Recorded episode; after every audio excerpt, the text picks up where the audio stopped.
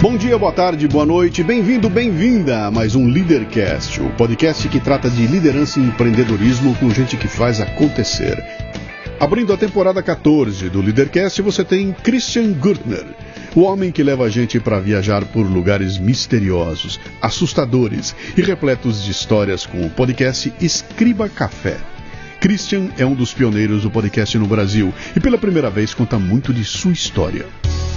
Muito bem, mais um Leadercast. Esse aqui é daqueles especiais, é um grande. Não é um crossover porque não tem um pedaço de cada um, mas é um grande encontro, cara. Um encontro que já devia ter acontecido há muito tempo, mas esse senhor aqui é um pouco. É, é meio ermitão, sabe? Ele fica no, no, no, lugar dele lá, ele não sai muito. Mas a gente andou trocando umas ideias aí e aconteceu a, a grande oportunidade. Então, Uh, muita gente me escreveu pedindo esse encontro, tá? Uhum. Sugerindo, pô, leva ele aí, leva ele aí. Eu falei, uma hora dessa acontece e quando acontecer a gente vai, vai ser uma curtição. Então, o programa começa com três perguntas, que são as únicas perguntas necessárias que você não pode chutar. O resto você pode chutar à vontade, mas essas três tem que levar é, muito a sério, né? Seu nome, sua idade e o que é que você faz? Meu nome é Christian Gurtner, tenho 38 anos, Faço podcast, igual alguns já devem saber, e piloto aviões. Senhoras e senhores, eu sou Christian Gurtner. Sou piloto, escritor, produtor de podcasts e esse é o Leadercast. Grande Christian, esse é o Escriba Café, cara. Escriba Café. Alguém que gosta de podcasts e não sabe o que é Escriba Café, não gosta de podcasts. Então é simplesmente assim que funciona, né? Você nasceu onde, meu cara? Nasci em Belo Horizonte, oh. capital de Minas Gerais. Sim. Sou mineirinho, sotaque. Já deu para perceber, né? Tá lá até hoje, né? Tô até hoje. Até hoje lá. Você tem irmãos? Tenho duas irmãs. O que, que seu pai e sua mãe faziam, cara? Ou fazem? O que, que eles. Sim, meu pai ele veio da Alemanha, né? É, trabalhar aqui no Brasil, lá para os idos dos anos 70 Aí aqui ele conheceu a minha mãe. Uhum. Então, alguns anos depois, nasceu o Christian Gurtner. Esse Gurtner veio lá. É, Bem, é sobrenome da família. Isso. Tá, não é o nome artístico. Não, não. não. É porque é bom, viu, cara? Não, inclusive é o nome inteiro fica mais alemão, né? Christian Rolf Gurtner. Boa, que beleza, né? Uh, sua mãe fazia o quê? A minha mãe, ela era guia de turismo tá. e podóloga. Agora, depois ela virou podóloga. E seu pai fazia o quê? Ele é engenheiro. Engenheiro. Isso. Ah, trabalhava no que numa indústria? Ou trabalhava numa empresa que fabricava teleféricos, né, para as mineradoras, ah, principalmente em Minas Gerais, mas trabalhou para o Brasil inteiro. Legal. Como é que era o apelido seu quando era pequenininho? Olha, por incrível que pareça, nunca foi Cris. Não foi. Minha mãe e minha, e minha família, por parte de mãe, me chamavam de Leu leu? Tinha uma criança no prédio que eu morava. A gente, até o meu, meu primeiro ano de idade, a gente morou num prédio lá em Belo Horizonte. Tinha uma, uma outra criança da mesma idade que eu, que era. Eu comecei a ficar amiguinho dele, aquela uhum. coisa, não devia ter um ano. E é óbvio, no né, meu primeiro ano de idade. Então eu ficava chamando esse menino pela janela. Ele chamava Leonardo, o uhum. apelido uhum. dele era Léo, eu não sabia falar direito, eu ficava lá na janela gritando: Ô Leu, ô Leu. Uhum. Começaram a achar engraçadinho me chamar de Leu. Quase um bullying. Mas isso durou um bom tempo. Ah, a, a, a até última, hoje. A, até hoje. Tem muito Vem tempo cá. que eu não ouço, mas até recentemente. O que, que o Leo queria ser quando crescesse, cara? Tá aí, não faço ideia. Piloto passou quando eu era criança, sim, passou na cabeça, mas eu comecei tardiamente. Uhum. É, já quis ser ator, também já passei pelo teatro, uhum. mas vi que não deu muito certo. Trouxe muito do trabalho vocal pro podcast, agora sim a questão corporal, o. Não, não, não dou certo como ator, já percebi isso. Uhum. Mas vocalmente eu trouxe muita coisa. Um ator vocal seria o mais correto. Né? Sim, porque passou pela tua cabeça que essa poderia ser uma carreira. Exatamente. Você foi sério, você foi estudar, foi. Sim, fiz cursos profissionalizantes lá em Minas Gerais, o Palácio das Artes, né, que é uma das maiores referências mineiras, até do Brasil em teatro. Sim. Não só em teatro, como em dança também, né? Eles têm uma ampla um amplo ensino artístico lá. Uhum. E o que mais? De acordo com meu pai, eu ia ser engenheiro, advogado ou médico. Certo. tá, tá, o triunvirato tá certinho. Engenheiro, advogado ou médico. Não deu muito certo, né? Não, não me interessei por nenhum deles. Uhum. E à medida que eu. Eu sempre tendi para esse lado mais de criação. De, então, tá. fiz publicidade, não terminei. É, não gostei muito da, daquela. do curso em si. Aí resolvi então é, virar piloto. Com 29 anos, estava trabalhando muito com criação de conteúdo, mas uhum. falei, vou seguir o que eu quis fazer. O, diploma que você tinha em mãos, o que, que era? Não, até então nenhum. Nenhum? Não, agora eu estou tá. terminando um curso de história. Eu tinha um curso de publicidade mal acabado, tá. curso profissionalizante de teatro. É, então cheguei no. Aí é, é, o técnico de pilotagem uhum. que eu uhum. tirei. Agora eu estou terminando história. Você foi ganhar vida pilotando avião? Também. Trabalhei muito com criação de conteúdo, tá. criação de sites, já fiz também. É, era com isso que eu ganhava um dinheirinho. Uhum. Aí, então, como piloto, agora está começando essa carreira. Tá, e você é um piloto que particular? Não, Como no é momento estou dando instrução de voo lá em Pará de Minas, no Aeroclube de Pará de Minas, né, que fica próximo de Belo Horizonte. Tá. E tem sido bem legal. O que, que, é isso, cara? É uma paixão, bicho? Tem que ser, porque. É, não, eu digo assim, de onde pinta o voo? Por que, que não é, é, é piloto de carro de corrida? Por que, por que, por que voo? Por que avião? O que, que, é isso? É uma paixão? Eu acho que voar é uma coisa incrível. Você é pilotar carro, moto, a gente aquela coisa. O ser humano é terrestre, né? Sim. Então você não. Tem gente que ama carro, que ama moto, mas a hora que eu penso em voar, você olha para aquilo. O ser humano sempre olhou para aquilo e falou: que, que coisa. Uhum. E só que aí a hora que você começa realmente a trabalhar com isso, a hora que você começa a fazer os cursos, aí a coisa muda um pouco. Voar não é tão mágico. Mostra uma coisa difícil, estressante, é, que exige muito da pessoa, muito estudo, inclusive. Aí já separa aquele negócio de é só sonho Sim. ou a gente vai seguir a, a, em frente para conseguir isso aí. De deixa eu cutucar essa parte do sonho um pouquinho, né? Eu quero saber o momento do Sabe, aquela hora que você fala assim, bom, tem que fazer algumas escolhas na vida e eu vou escolher dedicar meu tempo de vida para voar. Tá? Onde é que está esse momento dessa definição e como é que ele chega? Então, primeiro foi quando eu tinha 17 anos que eu comecei a fazer escondido o curso de piloto. Né? Eles davam dois meses grátis, aula teórica lá em Belo Horizonte. Comecei a fazer, porque ah, vai que dá, né? Aí chegou, acabou o curso, a parte grátis. Agora tem que pagar e é muito caro. O curso teórico na época era bem caro na época, na, no lugar que eu estava. E aí eu fui até o meu pai. Estou querendo ser piloto. não deu muito certo, não. E o, e o alemãozão, como é que foi? Não, não, não, vai fazer faculdade e tal. Aí nessa hora não deu. Também não fui muito insistente, porque eu, eu mesmo não tinha certeza, né? Eu só, só queria. Aí continuei a vida com 29 anos mais ou menos, naquela coisa, podcast, é, criação de conteúdo, criação de sites. Eu pensei, quer saber? Cansei. Aí chutei o balde e fui lá começar a estudar de novo. Só que dessa vez já não precisou muito da, da aprovação. Uhum. E então, a partir de então, fiquei. Tá. Né? E o Escriba Café até que diminuiu um pouco a part... é, desde essa época, né? É, o, o, o Escriba Café tem essa característica, né? Ele é. tem aquela coisa do quando vem um novo e não sei, quando vier eu vou querer baixar, mas quando vem a gente não sabe, mas nós vamos chegar ali, a gente vai chegar ali, né? Muito bem. Uh, vamos vamos para a raiz do Escriba, cara. Quando, quando é que o Escriba. Uh, quando é que essa coisa de podcast. Eu não sei se era podcast, no meu caso não foi. Eu começo com um programa de rádio e vai se transformar em podcast lá na frente, né? No teu caso, como é que foi isso? Então, aí agora, isso eu já sei responder mais cronologicamente, porque a questão da aviação e tudo mais, eu ainda, eu mesmo não entendo é, como eu, foi. Eu vi que você estava desconfortável é, para contar isso. Eu mesmo não sei, porque eu não sei, foi, foi tudo pff, muito... Sim. Agora, o podcast não. Podcast, certo dia, sentei com o Luciano Vivacqua, um, um dos artistas mais é, completos que eu conheço lá em Belo Horizonte. Uhum. Ele hoje trabalha com dublagem. Mas naquela época a gente fazia teatro junto. Vamos começar a gravar uma rádio online. Eu tinha um teatro, um, um site que tratava de teatro, distribuía é, textos de peças teatrais clássicas, né, para quem precisava estudar. E esse site tinha até certo movimento. Aí a gente, vamos, vamos gravar uma rádio ali falando de teatro. A gente chamava de rádio online, a gente não conhecia o termo podcast Sim. ainda. Só que, em essência, era um podcast. A gente gravava, colocava no site, a pessoa ia lá, clicava play e ouvia a hora que quisesse. Era um streaming. Exatamente, mas não era ao vivo. A pessoa clicava Sim, play e ouvia. É, é, o meu começou exatamente assim, é. tá?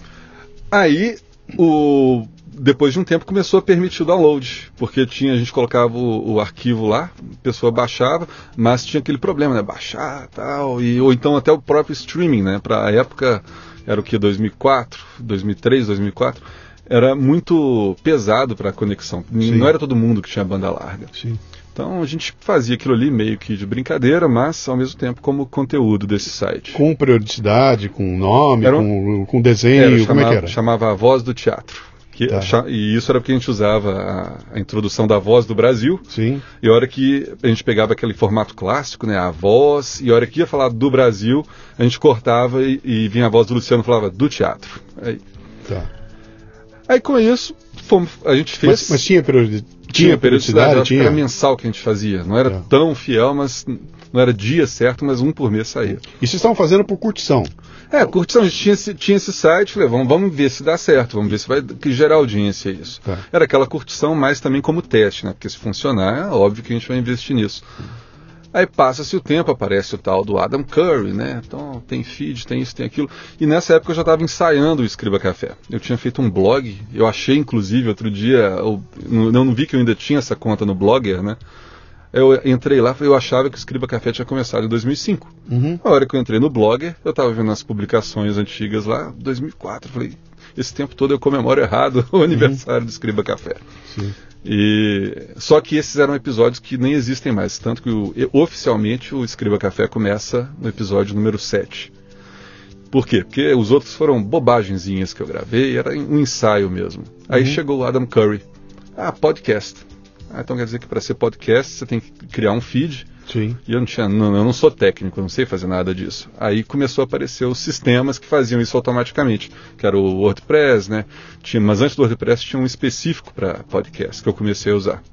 E daí para frente foi desenvolvendo. Tanto o, o, escri- o- a voz do teatro não, a voz do teatro por algum motivo parou, a gente não fez mais, mas o Escriba Café seguiu em frente. Uhum. O que, que era o projeto do Escriba Café? Ele nasce como o quê? Nasce como uma forma de divulgar o meu nome para eu vender um livro que eu tinha escrito na época. Uhum. Acabou que o livro ninguém mais sabe que existe.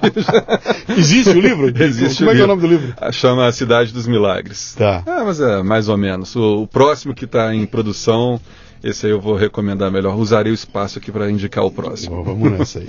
Mas então você cria um programa em áudio para divulgar o teu nome para vender um produto que você tinha na mão. Exatamente. É mais ou menos a minha linha, tá? Eu É. criei o meu para divulgar o nome do Luciano para que as pessoas contratassem as palestras do Luciano. Então ele vai ao ar sem nenhum compromisso de dar nenhum retorno, a não ser que as pessoas me escutem, escutem meu conteúdo e pô, eu quero saber mais desse, desse cara aí, né? Uhum. Mas você nasce sem compromisso com periodicidade, sem como é, como é que ele nasce? Nasce como um projeto, nasce como se der deu, o que que era aquilo? Então, eu não sei te dizer exatamente o que passava na minha cabeça, mas eu lembro que a hora que me apresentaram, ah, esse podcast é assim, e eu comecei a ver, gente, não tem é, nesse mundo, que era bem pequenininho na época, né? Sim. Dava para contar nos dedos quanto pod, quantos podcasts tinham. Todos falavam de tecnologia. Sim. Era, não, não tinha exceção. Sim. Aí depois surgiu até o Rosso Pomodoro, que era um podcast. Esse podcast eu adorava ele, Uhum. do Vitor Andolini. Mas eu falei, quer saber, eu vou gravar uma coisa que eu gostaria de ouvir.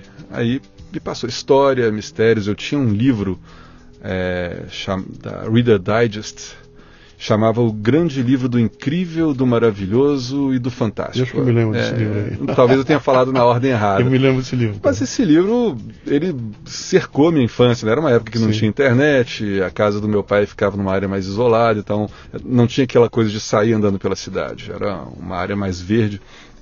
É, Ela era Belo Horizonte? É, Belo Horizonte. Belo Horizonte? Tem, Tá. tem uma, tem Nova Lima lá em Belo Horizonte, que é uma cidade diferente, só que faz parte da grande Belo Horizonte. Lá morava meu pai, que eu, ainda mora, né? E eu morava lá com ele.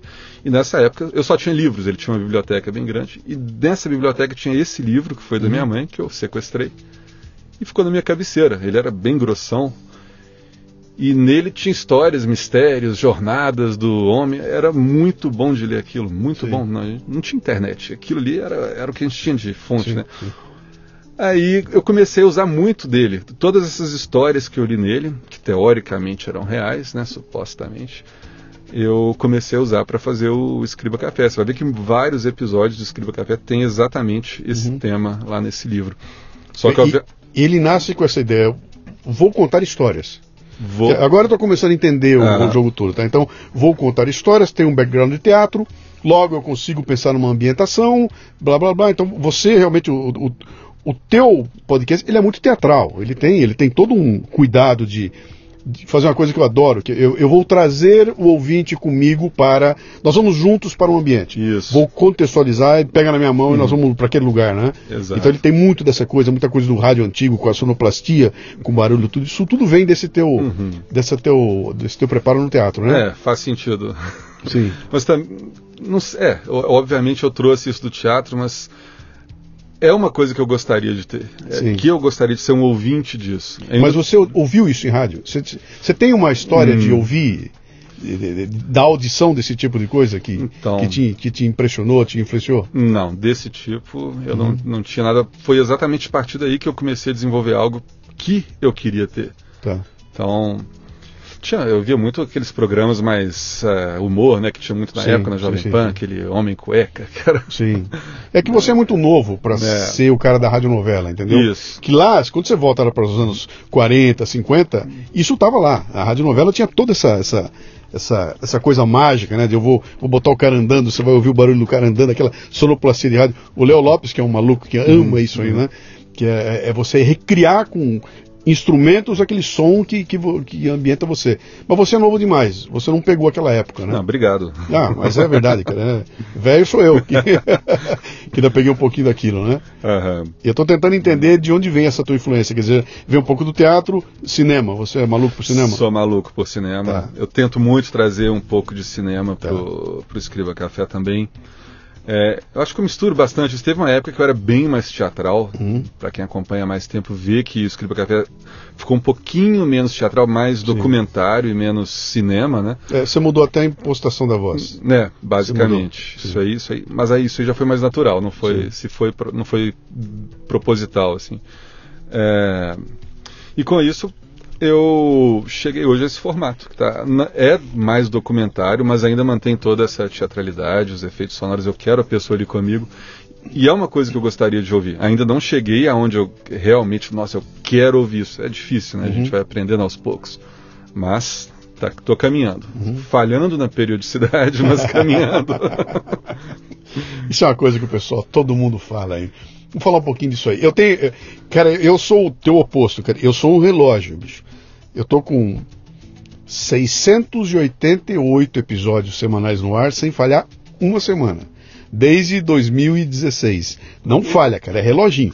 E pra mim essa coisa da, da- da- de manter a periodicidade, pra mim é, é, cara, quarta-feira, meia-noite e um, pode ligar lá que o programa vai, vai pro ar, né? E quando não dá pra ir pra algum problema, eu fico doente, né? cara? É. Então, é meio que um toque, né?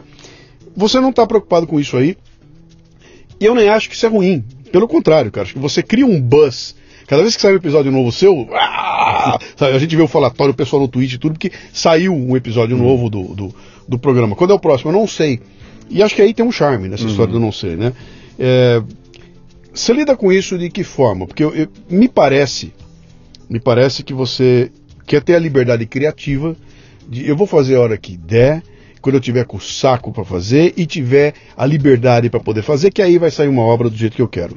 Se eu tiver pressionado, que tem que ser quarta-feira, a tal hora, talvez você perca um pouco dessa tua liberdade e pode ser que isso não seja bom para você. Eu tô chutando, tá? Eu não sei se é isso, mas é assim que você vê? Como é que É, mas é mais ou menos isso que você falou. E somado também ao fato de que o Escriba Café, só a pesquisa dele me tira dias. Uhum.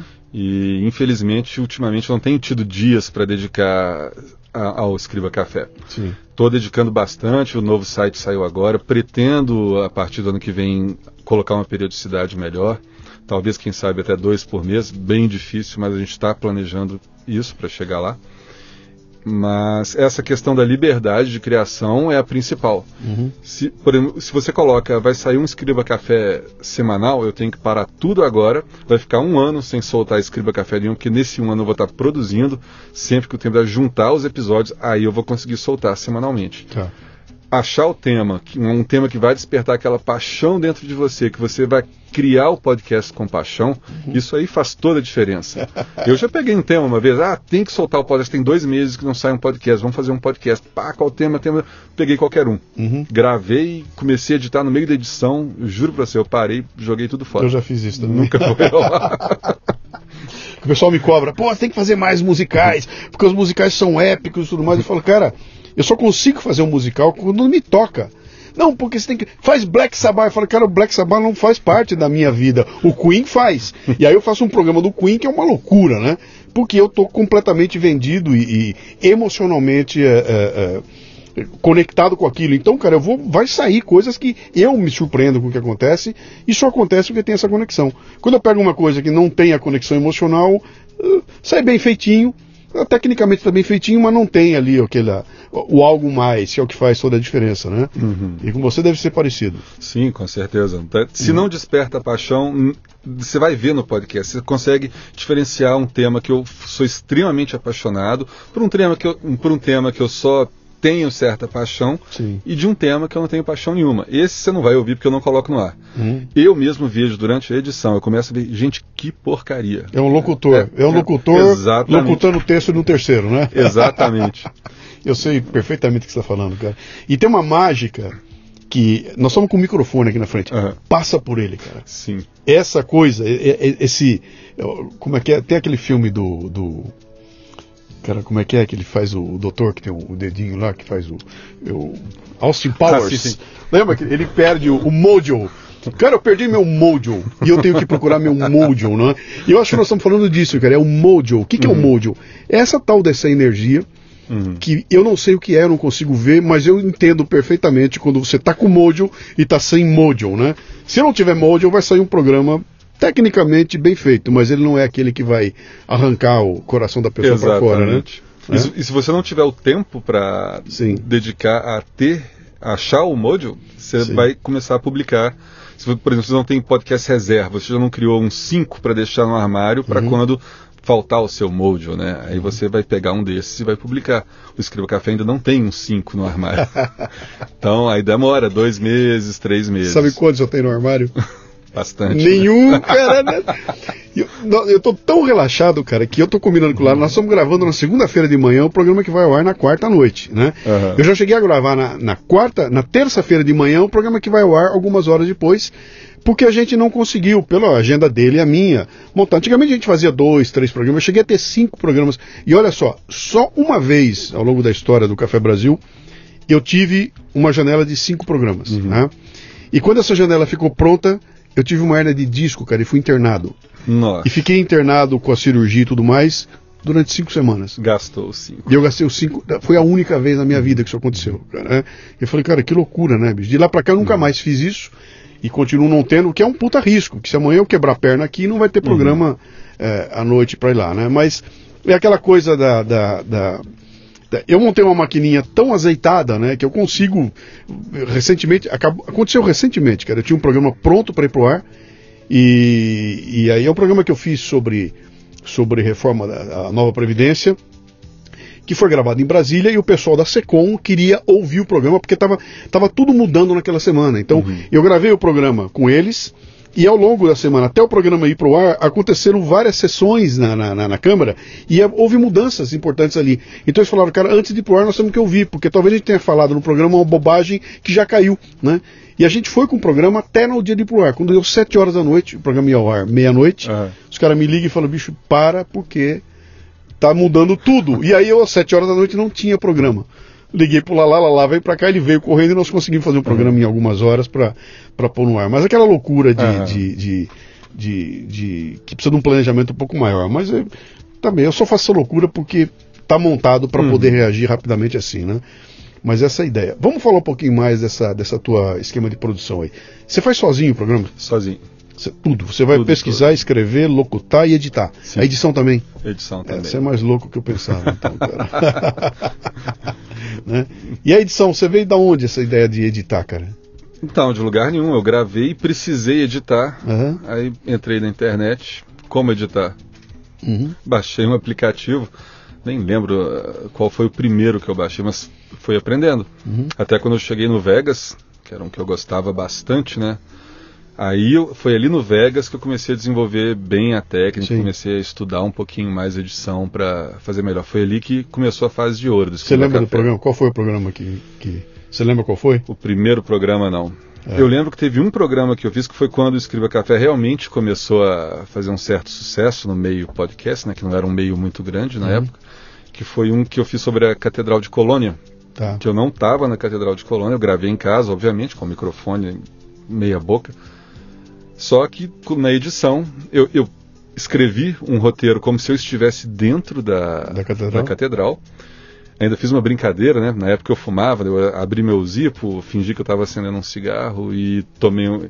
Fiz a voz de um segurança lá, falando que é proibido fumar em alemão. Aí editei para ficar aquele, aquela reverberação de catedral, etc.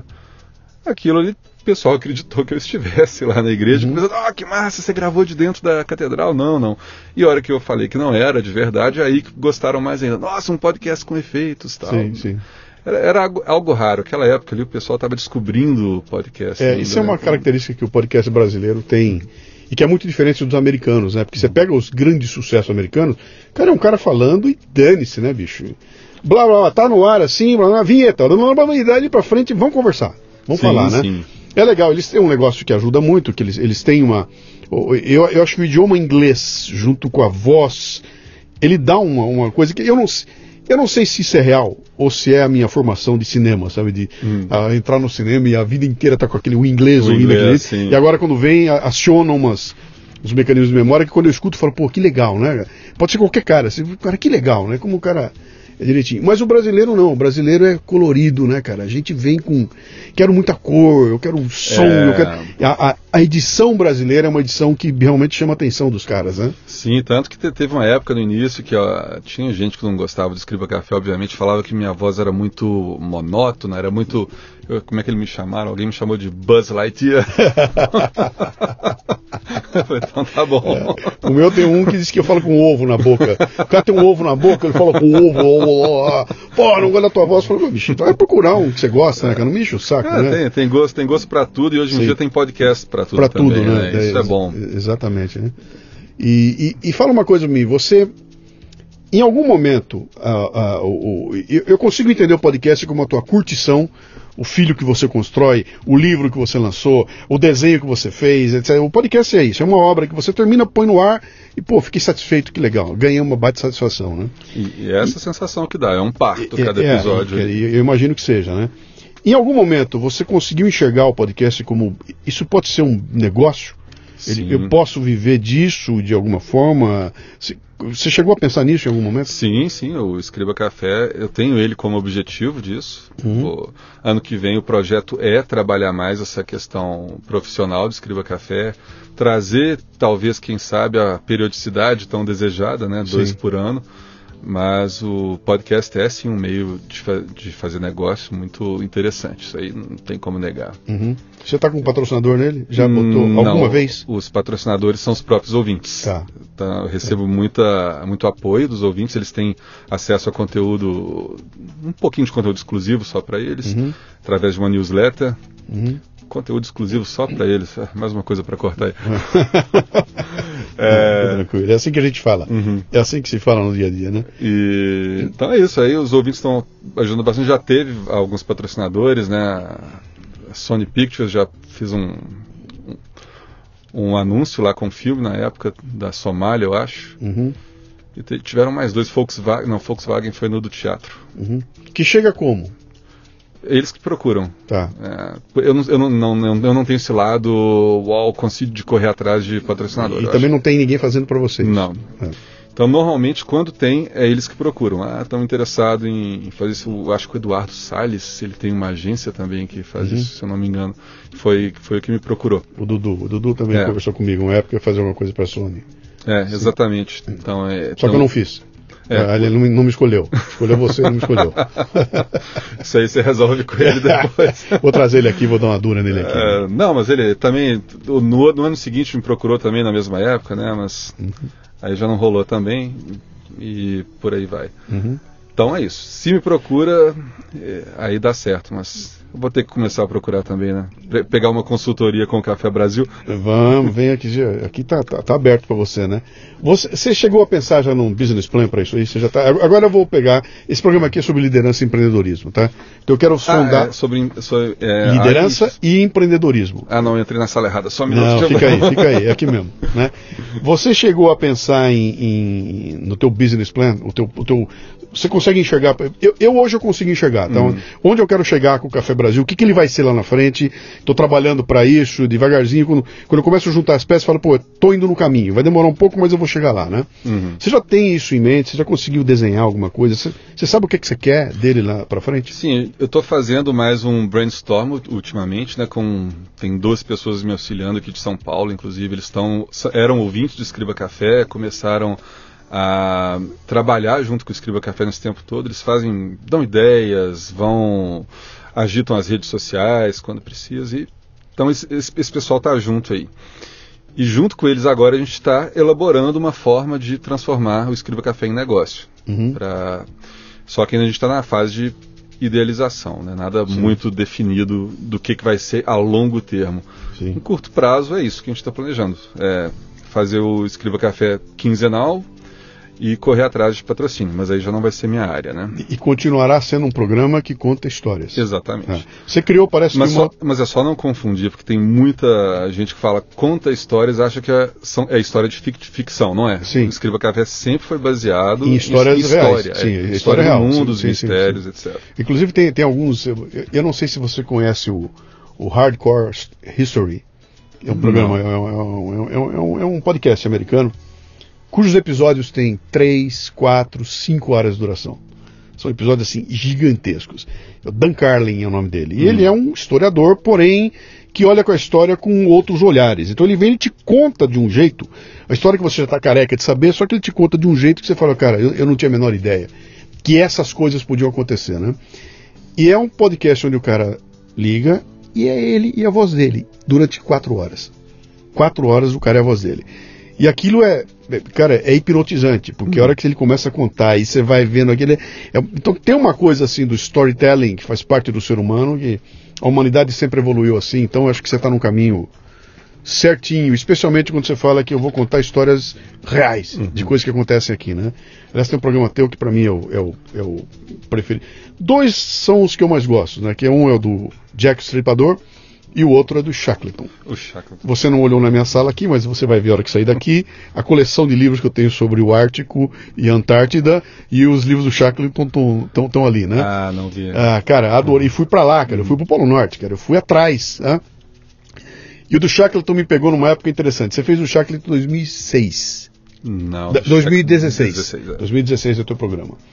Em 2000 e 2002, 2000 e. Não, em, em 2000, acho que foi 2000, ano 2000, uma coisa assim. E eu fiquei sabendo, eu já era alucinado por essa história, e estou na internet e descubro que no Museu de História Natural de Nova York haveria uma exposição sobre Shackleton. Né? Cara, eu pego um avião, fui trabalhar nos Estados Unidos, virei minha viagem inteirinha para terminar em Nova York e fui para o Museu de História Natural. Eu botei a mão no James Caird, cara. Eu botei a mão nele, eu pus a mão nele. Para quem não sabe do que eu estou falando, é o barco de onde o, o, o Shackleton conseguiu sair da, da, da, navegando com três caras dentro de um barco, né? E eles levaram na exposição tudo que eles tinham, então as fotografias originais, os objetos, a roupa, estava lá e estava o James Caird uhum. numa sala toda escura com Era ele o original? ali. O original, tá lá ele lá original, bonitinho. E você chegava nele lá, então eu, eu, pude botar a mão nele, eu não posso descrever o que foi o momento em que eu botei a mão nele, mas eles botaram um negócio ali interessante que eles fizeram o seguinte, eles colocaram ali um, um, um instrumento lá, o, como é que chama o instrumento? Uma, não era um astrolábio, sextante, era, era, um né? sextante, né, na época, né? Eles colocaram um sextante fixo e fizeram um céu projetado, e o céu é projetado como se o barco tivesse no mar. Então a projeção ela vai dançando como o barco. E os caras te dão as dicas e falam assim: ó, você está com o sextante na mão, aquele é, e a estrela é aquela. Acerta o barco na estrela. E ali você vai entender o que foi para aqueles caras, cara, navegarem para chegar na ilha com aquela distância toda, acertarem o caminho, tinha tudo para errar, no mar daquele jeito, e o cara conseguindo acertar o sextante. Na hora que eu vi aquilo lá, eu falei, cara, é impossível, cara. A chance desse negócio dar certo é nenhuma, é, né? Exatamente. Mas a história deles é maravilhosa, eu sou maluco por aquilo. O dia que você botou o programa no ar, eu falei, ah, cara, viajei, cara, foi muito, Não, muito e, legal. O, o, livro que eu li, que foi a, a, fonte principal do podcast, é incrível. Eu esqueci uhum. o nome do autor agora, mas chama A Viagem de Shackleton, eu acho. É incrível a Viagem de Shackleton, Sim. alguma coisa assim. Aqui, esse autor, que eu tenho que lembrar, você vai pesquisar depois, coloca uhum. lá no, no seu show Vamos notes. ver se eu não tenho aí, se o é. eu tenho ele aí a forma como ele conta essa história. A minha vontade era nem de eu escrever um roteiro, a minha vontade era de pegar aquele livro e ler. Sim. Ler o livro página por página até o episódio ficar pronto. Mas Sim. por motivos óbvios não o fiz, né?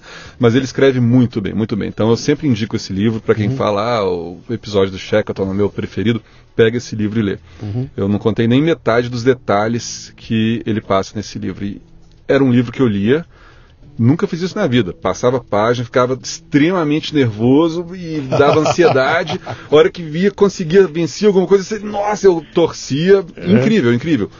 Eh, Teve um outro livro que eu tive uma sensação parecida com essa, que foi o Perfume, que eu É, lia e sentia os cheiros que o, o Suskind, né, Uhum, o Patrick Suskind, ele narrava de certa forma o- o- os cheiros que Uhum. o personagem estava criando ou que ele sentia, que eu começava a sentir aqueles cheiros. Uhum. E isso aí estava perguntando de influência do Escriba Café, isso aí tem bastante. Imagina. De tentar passar A literatura, assim, né? é, Essa, essa, essa coisa da literatura. Que, o que você está falando é disso, né, cara? É o cara que tem a capacidade de, pela escrita, mexer com as emoções da gente lá, né? E, Exato. E, e como é que você trans- transfere por aqui, né? Então, pô, o jeito que eu ler, cara, a hora que eu vou ler, eu tenho que, eu tenho que ler com a emoção genuína. Por isso que você falou, quando pinta o mojo, é irresistível, cara. O cara vai chorar comigo, porque ele sabe Aham. que eu tô com o olho cheio de lágrimas naquela Sim. hora, né?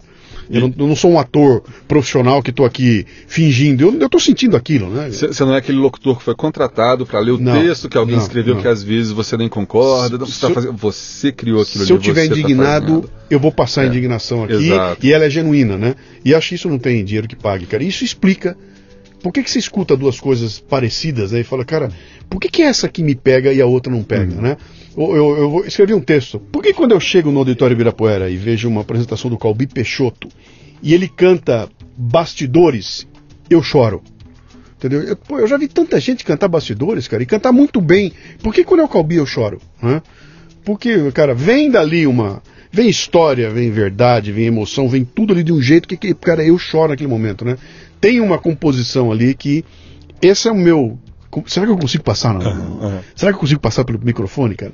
E é muito legal quando os caras dão o retorno, bicho. Eu, eu tava, eu fiquei arrepiado, eu chorei naquele momento, eu senti o susto que você sentiu, porque a gente conseguiu transferir Exato. sem recurso de imagem, cara. Isso que é o grande lance, né? Do, da- é- é- esse mistério do podcast, né? Não tem imagem.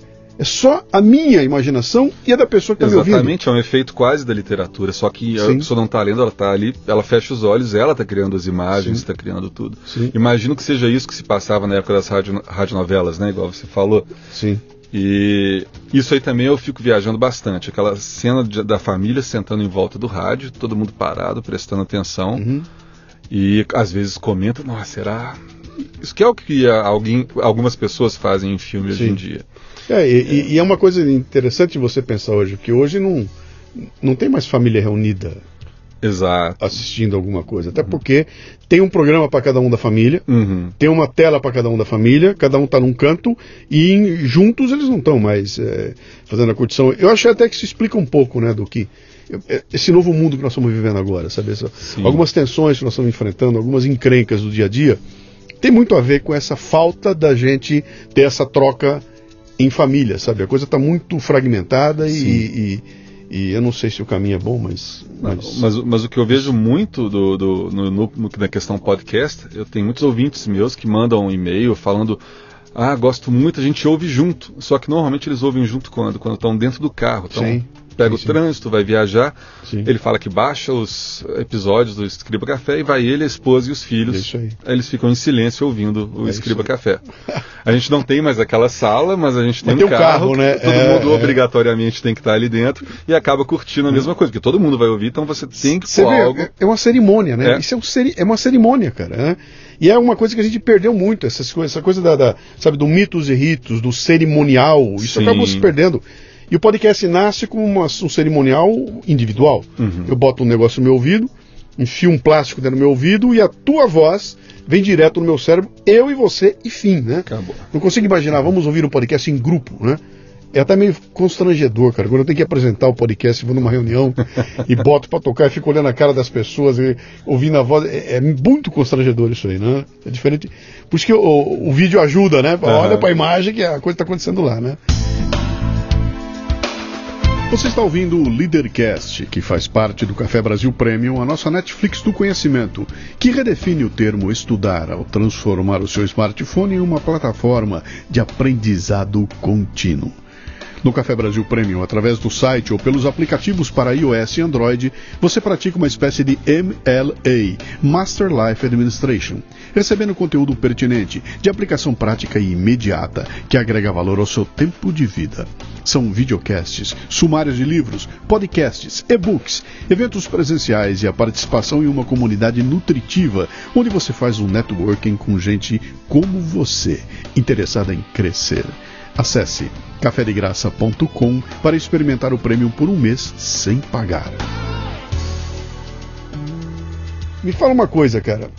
Você é um dinossauro da podosfera brasileira. Você já está aí nela há bastante tempo. Você sabe que ela funciona por espasmos, né? Começa, lá, lá, lá, lá, cai, vai, cai. E no meio desse vai e volta, eu já vi pelo menos três ou quatro ondas acontecerem desde 2005, 2006 e sobra muito pouca gente no final. Então, uhum. dinossauros como nós deve ter três ou quatro é. que pode olhar e falar: eu estou aqui desde 2006 e uhum. continuo fazendo, né? Uh, e agora chegou um momento novo no podcast brasileiro. Uh, a Rede Globo anuncia para o Brasil uma grande novidade, né? uma coisa chamada podcast, né? Uhum. E virou essa loucura que nós estamos vendo agora aqui, né? Isso de alguma forma, uh, como é que isso chegou em você, cara? Como, você se surpreendeu com isso? Você já esperava? Deixa eu só botar mais uma coisinha aqui. Eu sempre falei para todo mundo a vida inteira, falei, o podcast explode no Brasil. O dia que a Globo fizer uma novela, onde uma das atrizes principais vai ser uma podcaster e ela vai aparecer fazendo e falando, aí o Brasil acorda para o podcast. A Globo foi muito mais longe do que isso. Em vez de fazer isso, ela foi para o Fantástico e começou a malhar todo mundo com podcast. Então é muito mais do que eu esperava que, que acontecesse. Eu olhei aquilo e falei, cara, aconteceu, né? Como é que isso bateu em você? Como é que você vê essa, então, essa coisa? Para ser sincero, eu não, não sou muito de assistir TV aberta. Então, eu nem me falaram só que a Globo começou a anunciar os podcasts. Aí, vez ou outra, eu acabo vendo um, um jornal em algum lugar, ah, ouça agora nossos podcasts. Então, eu achei isso bom, interessante. É, eu, eu, na verdade, eu sempre achei que isso fosse acontecer um dia no Brasil. Sim. Porque nos Estados Unidos o podcast estourou bem antes, né? Tem há muitos anos já que o podcast é bem é, disseminado lá, mas justamente por causa disso. Já se passava em seriados, em filmes, etc. Né? O podcast estava presente naquilo ali. Então acabou que nos Estados Unidos parece que a estatística lá é bem interessante. Né? Não sei de, de a cada 10 uhum. habitantes. É, a maioria, seis, é, seis, sete já, já, já ouviram de é. alguma forma.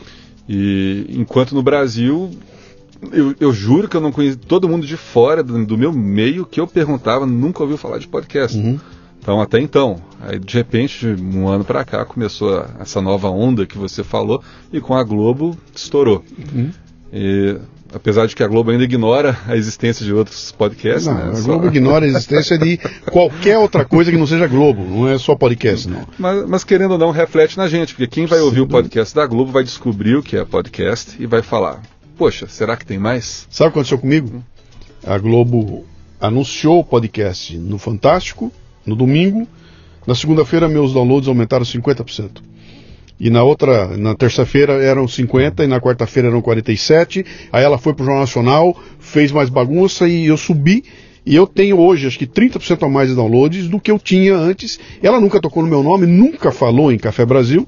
E, mas só pelo fato de, de o pessoal começar a procurar podcast, eu acho que deve ter acontecido com todo mundo. Então uhum. foi muito bom para a Podosfera como um todo o, o, fato desses caras entrarem e popularizar o, o termo, né? Tá todo é. mundo brincando aqui, esse aqui é o ano, né? É. Esse é o ano do podcast, né? Igual foi ano passado, igual foi. É, esse aqui tem esse, esse componente esse da Globo, algo né? diferente. É.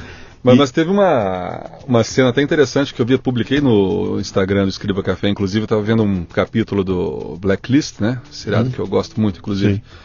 Tem uma cena lá, o início de um dos episódios começa com o personagem ouvindo no confone de ouvido e um, um toca-fitas.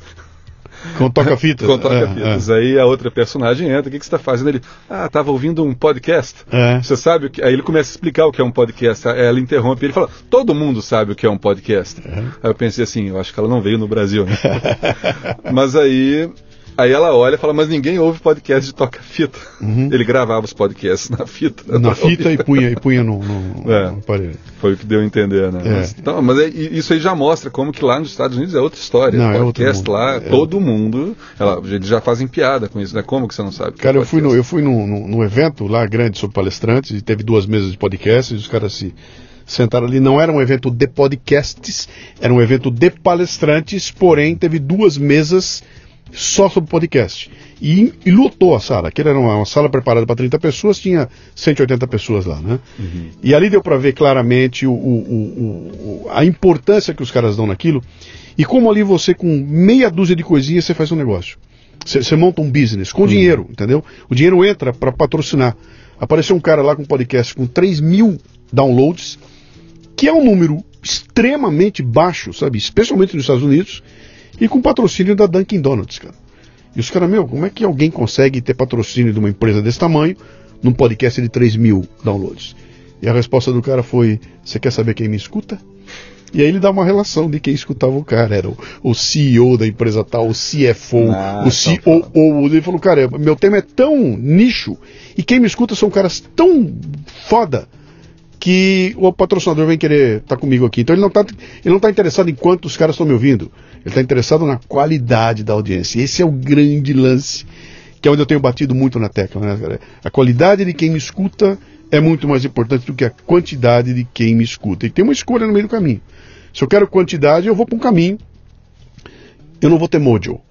Se eu for para o caminho da quantidade, meu mojo fica para trás, porque eu vou ter que abrir concessão para uma porrada de bobagem que eu não estou afim de fazer.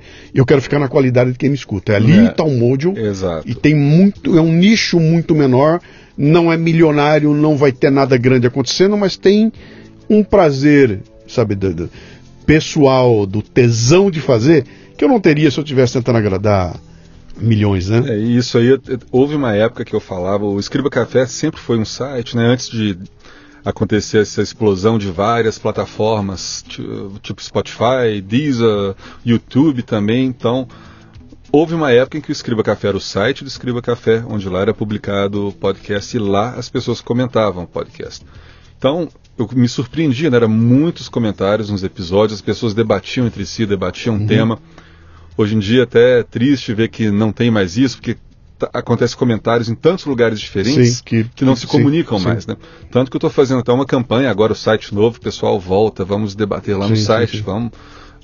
Ali você não só vai de- deixar seu comentário sobre o podcast, vai debater com outras pessoas aquele tema, e aquilo era mágico. Uhum. E aí teve uma época que eu falei, o Escriba Café não é o podcast que mais que tem mais ouvintes, mas é que tem os melhores ouvintes. Isso aí. Aí o pessoal gostou, né? Realmente, não, não, não, são, não é um podcast que você fala, nossa, milhões e milhões de pessoas estão ouvindo, mas você vê o afinco do pessoal que ouve. Sim. Eu fico igual. É muita gente que eh, tira dinheiro do bolso para estar tá lá ajudando o Escriba Café. É, é, é gratuito, mas quer ser um Uhum. patrono, quer ajudar o projeto, finge que não é. Aí eu fico pensando, tem gente hoje que tira dinheiro e coloca ali porque gosta do Escriba Café. Ele Exatamente. pode ouvir de Sim, graça. Não, sim. Você não precisa. A pessoa está ali investindo, entre aspas, Sim. no Escriba Café. Que aconteceu comigo É. quando lancei a confraria do Café Brasil, eu fiz exatamente isso. Falei, olha, cara, se você me escreve dizendo que adora o programa, que mudou sua vida, que você chorou, etc., que tal pagar para que esse programa aconteça, né? Então, cara, 10 real, tá valendo aí. A partir de hoje nós temos aqui a confraria. Quem quiser colaborar, colabora. Quem não quiser, não precisa. Ah, mas se eu assinar, o que é que eu vou ter? Você vai ter o programa que você já tem de graça. E se eu não assinar, vai ter outro programa igual também. Pô, o que, que eu ganho? Você ganha o tesão de poder dizer que você patrocina e faz parte de alguma coisa que você acha que tem algum valor, né? Cara, vieram 1.200 pessoas, bicho, que, que você para pra pensar e fala, meu, que isso, bicho? Vieram assim, 1.200 pessoas e, e- que conseguem entender que há um valor naquilo lá, né? Não, e- Para nós, que somos os criadores de conteúdo, isso é uma injeção de motivação e de ânimo que é um negócio inigualável, cara. E que não está no dinheiro em si. Está no gesto, que você acabou de falar. Exatamente. Alguém meteu a mão no bolso, tirou um pouco do seu suor, do seu trabalho, e veio falar para mim e falar, cara, eu gosto tanto de você, que eu tô te dando um pouquinho do meu suor. Cara. Exato. E, e isso aí, quando eu fiz uma pesquisa, eu fiquei, eu fiquei preocupado na época, porque eu via que todo mundo que estava no Patreon, nessas plataformas, estava dando recompensas, né? Pagar é, episódio exclusivo. Eu não Sim. tinha nada disso. Aí eu falei, o que, que eu vou dar em troca, né? Aí eu, aí eu fiz uma pesquisa uma vez, o que, que eles queriam ganhar em Sim. troca. A maioria respondeu, continua fazendo o Escriba Café. Mais nada. É isso aí. É óbvio que teve as respostas, né? Conteúdo inclusivo, co- conteúdo exclusivo, é, talvez um e-mail próprio pra gente, mas a maioria continua fazendo, não tem interesse em nada. Cara, eu montei o Café Brasil Premium e a assinatura dele é 27, é 37 reais, né? Que já é um valor mais. Né? E, cara, eu fiz uma pesquisa também e um monte de gente lá. Cara, eu nem escuto os teus conteúdos, cara. Eu tô aí porque eu acho que é tão legal o teu trabalho que eu quero contribuir de alguma forma, então eu virei assinante, né? E aí você fala, pô, que- do, do que, que nós estamos falando, né? Eu não estou falando de um que eu fui comprar pão na padaria para comer pão. Eu estou falando de um relacionamento que foi montado ali, que eu acho que é o grande lance do podcast.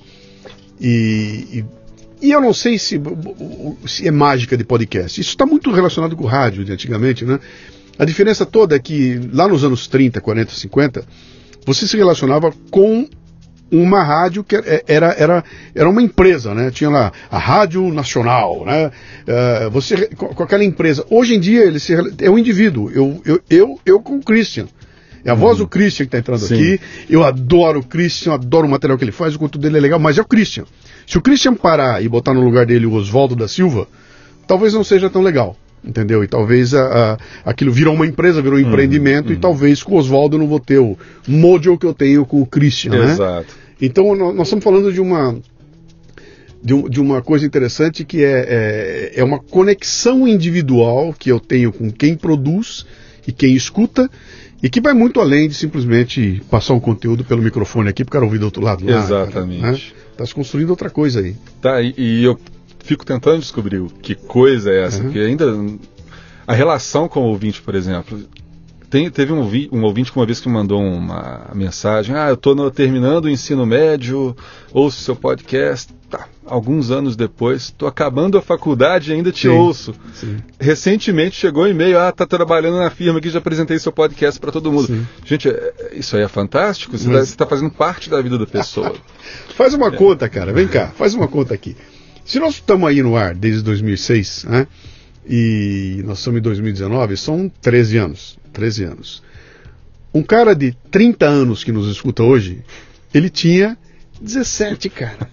Teve uns moleques de 12 anos que estão com 25, bicho, escutando a gente hoje, né? Então, e é um período interessante da vida deles, porque, cara, eu peguei o cara da adolescência para a maturidade. E esse cara me escutou do- que, que, é, que é, é quando você molda, molda a tua vida, né? Cê- as músicas do- da, da, tua vida estão nesse período, os filmes da tua vida estão nesse período, né? Então a gente está impactando as pessoas num momento de formação de, de, de, de caráter ali e, e do repertório que vai ficar pro resto da vida. Cara, isso é sagrado, bicho. Eu fico arrepiado. É, exatamente. né? Fico arrepiado. Você está formando opiniões, está de alguma forma estimulando a pessoa de uma forma ou de outra, né? Mas está ali, a pessoa está te ouvindo, está crescendo com o que você está passando, mais você que está tá ali com a academia. Sim, o, fitness o intelectual. O fitness intelectual, É. isso aí tá, tá afetando as pessoas de forma que a gente Sim. não imagina. A gente tem ideia, a gente sabe que está, mas no fundo a gente não faz ideia como que a pessoa está Uhum. se desenvolvendo através dessa relação que a gente cria. E a gente também, ah, pode parecer que é uma via de mão única, né? Que a gente está com o microfone, tem um aquário nos protegendo do mundo lá fora e nossa voz está entrando neles e pronto, eles estão sendo afetados. A gente não, pelo contrário, a gente é afetado da mesma forma. E como é. De formas, assim, incríveis ainda. Essa é a diferença. Por que, que é? A Globo não é assim.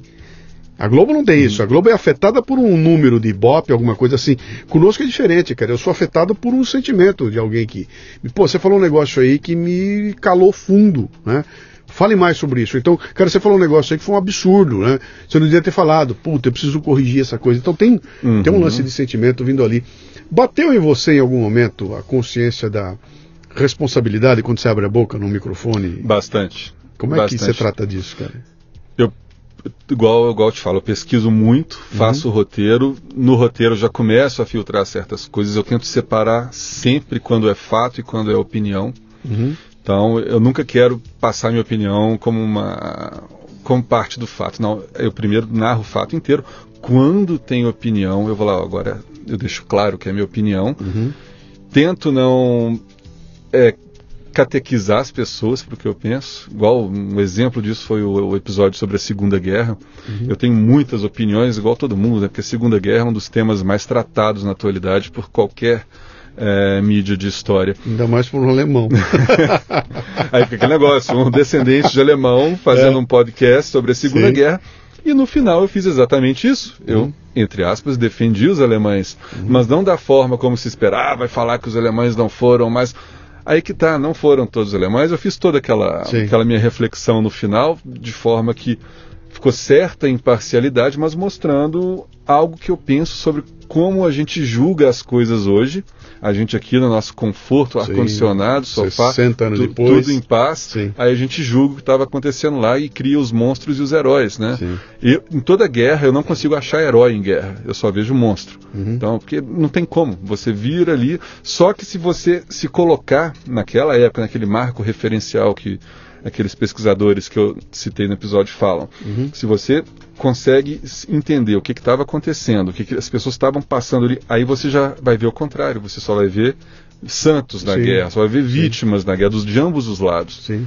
É... A Hannah Arendt escreveu um livro, A Banalidade do Mal, uhum. que foi uma porrada, né? Porque ela vai lá para documentar o julgamento de Nuremberg.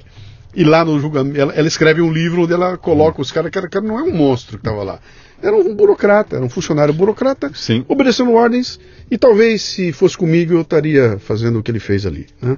porque o mal é uma banalidade, né? E, aí, é. e, e, compreender isso desse ambiente que a gente vive, cheio de todo mundo nervoso, né? Uhum. Tá complicado. Essa, essa, essa, agora vai ficar bom aqui. Essa, esse cenário político que nós estamos vivendo aí, o Brasil nos últimos cinco anos, cara. Ah, acho que é desde 2013. Né? Ele virou uma loucura, né, bicho? Todo mundo virou uma doideira. Um contra o outro, é uma doideira aqui. Você, na teoria, faz um programa que deveria passar ao largo disso. Porque você está contando história, cara. Eu estou contando história. No máximo, era quando chegar no final da história, se você der uma opinião ali, você uhum. vai determinar.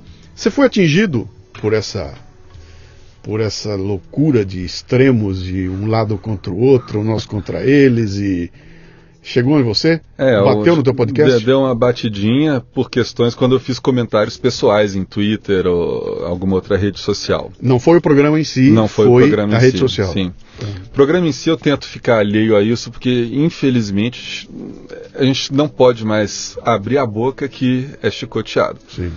De qualquer lado, inclusive, né? E na rede social, uma vez, é, quando, quando teve o impeachment da Dilma, eu acho que foi que aí eu coloquei um comentáriozinho lá, tchau, querida. Hum. Aí um monte de patronos, um monte de ouvinte, ah, tchau, querido. Parou de não, embora. Assim.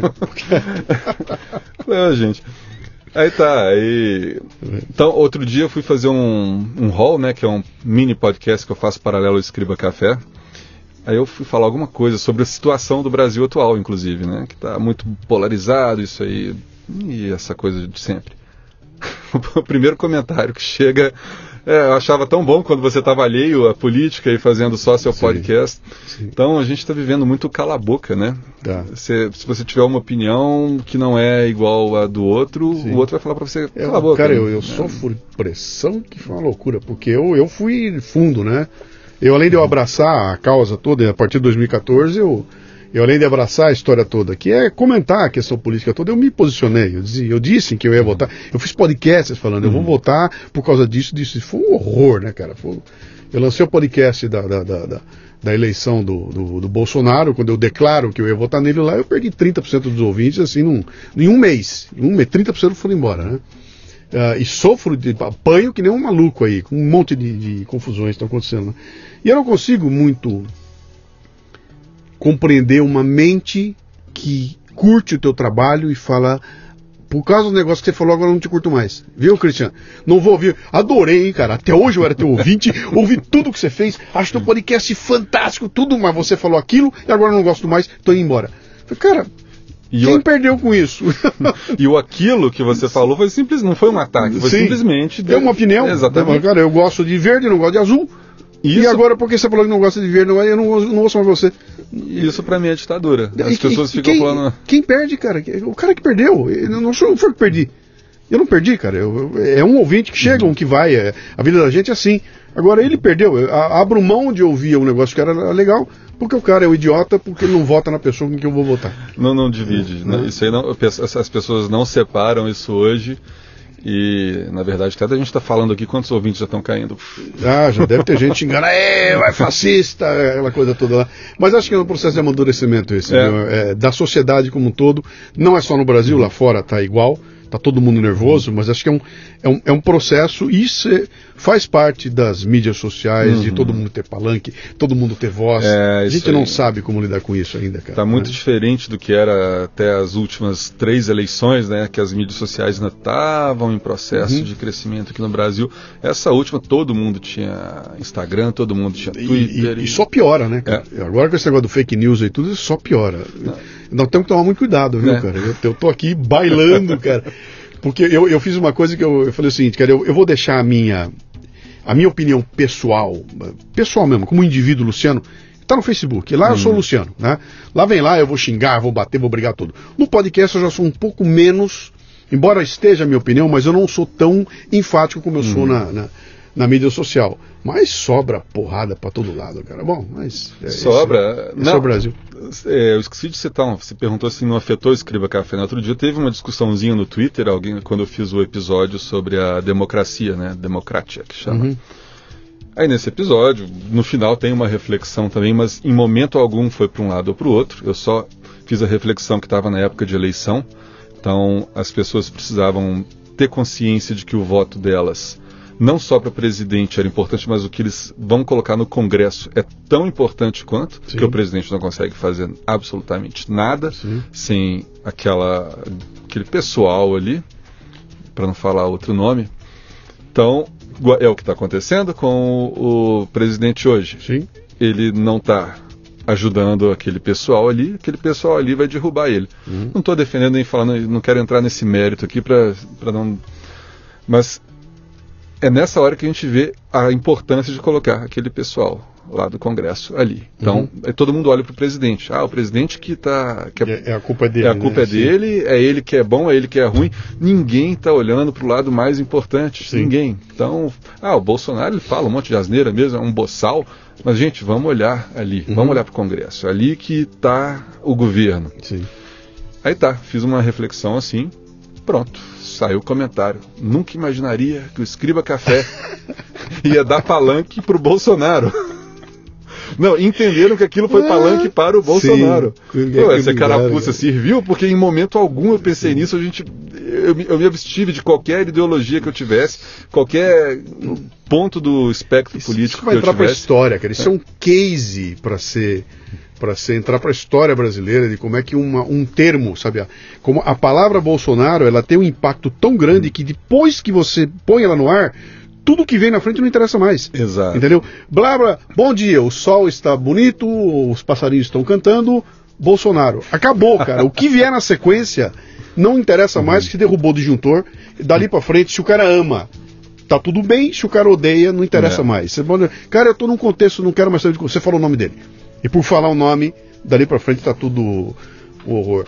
Bom, são extremos que nós, como produtores de conteúdo, vivemos nele. Então o cara me escreve, pô, não fala de política, faz só teus programas de música que tá muito legal. Eu falo, cara, eu vivo num mundo que tem política, cara. O que que tá acontecendo lá tá me afetando, afetando meus ouvintes, e eu tenho obrigação de botar a minha, a minha opinião aqui. Você falou um negócio importante aí, quer dizer, não é para catequizar ninguém, e, a- e eu faço muita. Puta, eu tenho um puto esforço de dizer, cara, a minha posição é esta, tá? Eu não estou falando isso aqui para te convencer, eu estou contando qual é o meu olhar. É, o meu olhar é esse. Não vou te enganar. Meu olhar é, olha, eu sou mais conservador, mais liberal e vou fazer uma análise nesse sentido. Ah, você não é. Você tem que ser isento. Eu não sou isento, cara. Eu tenho um lado, bicho. E no meu programa, que é um programa de opinião, eu vou botar meu lado. Né? Ah, porque você devia levar o outro lado também. Não, não, não, isso aqui não é um programa de entrevista. Isso aqui é um. é um- é- eu estou falando do Café Brasil, né? Não é um programa de. de- de- aqui eu estou. é- eu sou um colunista que estou manifestando uma opinião. Logo, eu tenho lado e deixei isso muito claro. Você pode não gostar, mas tem que respeitar o fato de ter lado ali, né? O que eu queria colocar para você é que isso está exigindo de nós, como formadores de opinião, ou como formadores de conteúdo, uma ginástica gigantesca, porque se bobear, cara, nós estamos nos autocensurando. Eu já me peguei mais de uma vez, não estou terminando um texto, cara, eu não posso escrever isso. Diariamente. Não posso botar, que se eu botar, os caras vão me detonar. Uhum. Eu não posso usar isso aqui, que se eu usar, o resto do texto perde. Já, já cheguei a fazer um programa inteirinho com o texto do Olavo de Carvalho, e eu só contei que o texto era dele quando terminei o programa. Tem um programa inteirinho, quando chega no final, bom, o texto que você ouviu é do Olavo de Carvalho, que se eu tivesse dito no começo, a turma não escutava na, na sequência, né? E, Você cara, deve ter ganhado uns tapas nesse Ah, né? não. Eu ganhei de montão, a vida inteira, né? Mas toda hora eu faço isso. Eu falei, inverto, falei, não vou contar quem é, ou eu vou fazer uma. Eu vou falar de alguma coisa que está acontecendo e não posso mencionar em momento algum que esta coisa tem alguma ligação com alguma ação que foi feita no governo. Sim. Porque se eu disser. Ó, o, o, o, o, bem feito que foi feito aqui não tem mais valor nenhum porque veio da, da mão daqueles caras lá, né? É, é, é o a questão do autor das coisas hoje em Sim. dia também, o pessoal está dando mais importância do que o próprio conteúdo. Isso aí fizeram um, um, teste uma vez com. Eu não sou uma pessoa muito religiosa, né? Sou ateu. E uma vez eu li um texto falando: olha essas, essas filosofias de vida. E começaram. Pá, pá, pá, bonito mesmo, muito bonito, muito.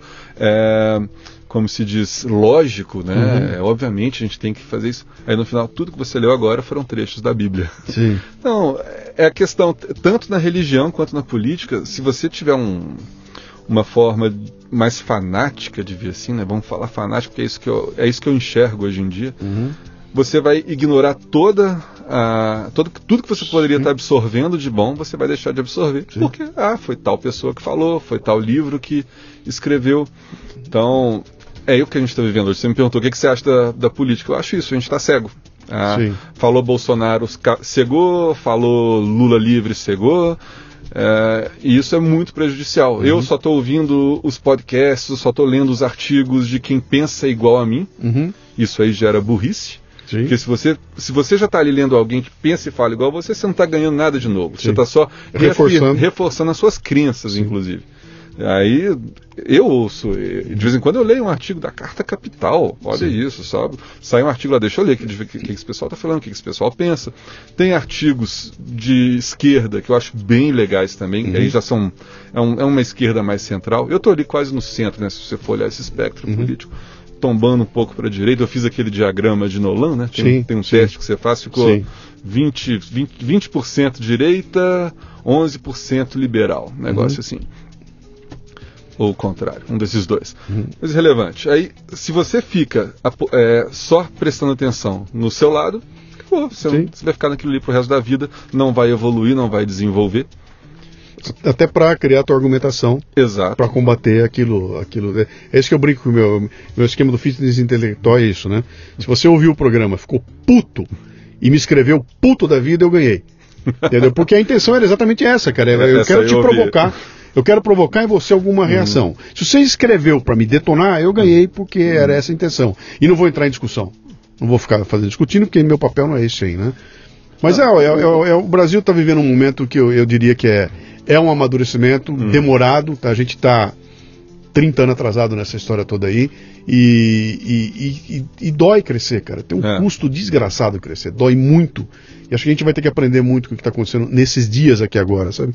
E, eu até brinquei, outro dia eu estava conversando com meu, acho que meu cunhado, com alguém, amigo meu, me falando do. Não, não é meu cunhado, não. Era, era com um amigo meu essa semana passada, estava me contando dos problemas com um, um sobrinho dele, ou com o filho dele, alguma coisa. Eu falei, cara, só tem um antídoto para isso. Qual é que é? É um boleto. Dá um boleto para ele pagar e a hora que ele começar a pagar os boletos vai acabar a conversa toda, né? Uhum. E o Brasil vai ter que sofrer isso também, cara. Resultado, deixa eu ver o resultado. Tem conta para pagar, algumas coisas estão começando a acontecer, tá entrando coisa no eixo, e a hora que essas coisas aparecerem, cara, o resto vira conversa. Aí se você é barbudo ou não é, cara, isso não interessa. Então o que, que você está trazendo para mim, né? Que, qual é o milagre? Uhum. Sabe? Se você é Deus com cabelo, sem cabelo, barbudo, não interessa. Qual é o milagre? Quando isso começar a aparecer, eu acho que a gente meio que endireita e, e sim, entra no caminho aí. Sim. Mas vai precisar de muita maturidade, cara, que eu acho que vai demorar um pouco para. É Ainda vai ter muito né? quebra-pau. Vai sim. Meu caro, vamos caminhar aqui para os nossos finalmente. Você. O que, que, vem pela frente aí, bicho? O que, que você tá. O que, que você tá armando aí? Você vai virar piloto? Ah, piloto Ou vai é virar podcaster? tentar manter 100%. ambos, né? Ando estudando pra caramba pro lado piloto também, né? Seja em seleções e em linhas aéreas. Ou se você tiver um jato aí precisando de um piloto, estamos aqui. Opa, vamos lá. E no podcast é isso, a gente está planejando, eu junto com o Mark e o Testa, que são Uhum, os dois paulistas que estão dando pitacos desde sempre, uhum. é, transformar o Escriba Café num negócio.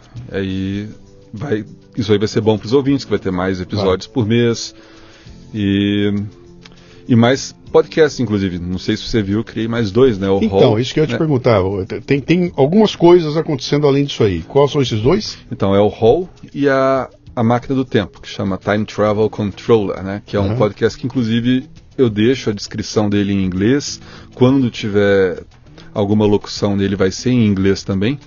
Mas que ele independe de idioma, porque a função principal dele é você relaxar. Então, ele se baseia só em sons. Tá. E é literalmente uma máquina do tempo. Você escolhe a data para qual você quer ir, tem datas pré-determinadas.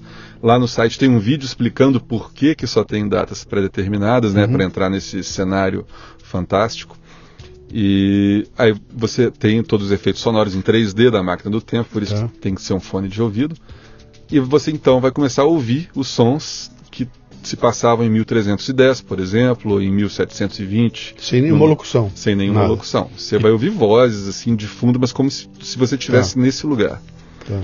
Tem o de 65 milhões de anos atrás também, que é- Uhum. aí já não tem voz nenhuma, mas tem uns barulhos bem interessantes para você viajar na maionese Uhum. E bem relaxante. E o Hall é como se fosse a versão do Escriba Café do seu cafezinho. Hall, H-A-L-L. H-A-L-L. Tá. Hall. Como começou o Hall? É, o Hall era o conteúdo exclusivo dos patronos, só os patronos tinham acesso ao Hall. Tá. Que são podcasts mais espontâneos, né? não tem aquela pesquisa. Eu, às vezes eu é, coloco pessoas para falarem sobre o trabalho delas, sobre o que elas conhecem. E isso aí era só para os patronos. Uhum. Só que agora tá para todo mundo, com anúncios, né? Os patronos ouvem sem anúncios. Tá. Mas está disponível ao público lá. Esse é curtinho. Esse é curtinho, varia entre 7 e 10 minutos. Tá. Alguns um pouquinho mais, outros um pouquinho menos. E Mas- parece que tem um livro vindo aí, cara. É, esse livro aí tá uma novela já, viu? É. Tem um ano que eu tô nele, escreve página, rasga página. O que, vai- que é? Dá pra gente saber o que é? É ficção com um pouquinho de reflexão sobre a sociedade. Uhum. Mas eu não gosto de dar spoiler, não. Não dê spoiler, não. Mas você criou, tem alguma. Você, você tem meio que um Game of Thrones na tua vida aí, que você criou uma. né, tem uma. Tem uma. O que, que é aquilo? É uma sociedade? É um. É um é um, é um, é um país, é uma dimensão. O que é aquilo que você criou? Então, Loventura, que Sim. você fala, eu tenho desenhar, eu tenho desenhado Loventura há muito tempo. É uma ilha que ninguém sabe onde está. Lá Sim. tem o condado de Loventura, tem o castelo e tem tem uma literalmente um condado ali. Fiz- ninguém sabe onde fica, Sim. acho que nem eu. E, então ali eu faço se passar várias histórias do, do Escribo Café. Às vezes eu quero contar uma história que se passa em alguma época, então lá tem uma máquina do tempo que a gente usa. Inclusive essa máquina do tempo foi a inspiração do podcast, né? Uhum. E é spin-off, né? Eu acho que o termo técnico, quando você é- pega só um... É. O Leadercast é um spin-off É. do Café Brasil.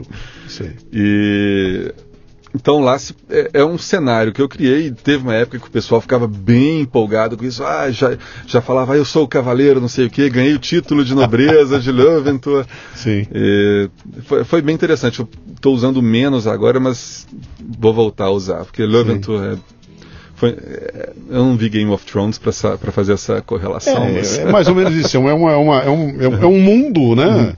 Tem todos os elementos que você tem na Idade Média, aqui, a, a armadura, a espada, aquela coisa toda, to- todos os títulos, tudo. Mas é, você vê que é um lugar completamente fora de. Não era no planeta Terra aquilo, né? É, É, o, teve um episódio que o castelo pegou fogo, inclusive, né? Foi Sim. invadido, aí Sim. todo mundo teve que sair, os ouvintes tiveram que sair. Era divertido fazer. que legal, cara. Bom, meu amigo, estamos aí. Eu acho que deu pra gente trocar uma ideia boa aqui. Dois amantes de podcast, cara. O tema só podia ser. Só podia ser podcast aí, né? Olha, eu espero que você continue nesse processo aí, que você consiga esse, essa história de. Pô, bota. Não precisa ser dois por mês, não. Faz um por mês, vai. Mas não perca o Mojo. Sempre Mojo. com o Mojo. Se não tiver Mojo, deixa lá. Melhor um por mês com Mojo do que dois por mês e, e- Só pra ter, né? Só não, ter, sem né? Mojo, jamais. Não- não vai sair, Você né? jamais vai ouvir um Escriba Café só pra ter. Ótimo, ótimo. E, cara, estamos aí, bicho. Agora que você já veio aqui, você já conhece o caminho e tudo, tá tudo à disposição. Se você quiser, vamos trocar umas ideias aí, que sabe a gente faz uma, um crossover. Aí vai ser legal. Isso ia ser né? interessante. Vamos fazer um episódio crossover. Café Brasil. Dois cafés, né? Como é que vai ser? Vai ser o Escriba Brasil. Escriba Vai ficar Brasil. bom. Tirou a coisa em comum dos dois. Pô, Ou então aí, coloca cafés. Cafés, né? Os Dois cafés, né? Grande. Cara, obrigado por você ter eh, vindo aqui. Foi muito legal. É, é- é- eu escuto o teu programa há bastante tempo aí. São pouquíssimos podcasts que eu ainda tenho paciência para escutar, né? Você, vai que ficando, você, é, você vai ficando velho e vai, vai ficando mais eh, seletivo com onde é que você vai gastar teu tempo, né? Então, para É. eu gastar tempo com podcast tem que ser muito especial. Mas o teu é um, até porque sai tão pouco, né? É fácil de acompanhar, né? que é fácil de acompanhar, né? Mas é, é um trabalho bem legal, cara. É muito legal é, te conhecer pessoalmente aí. O trabalho que você faz é excepcional.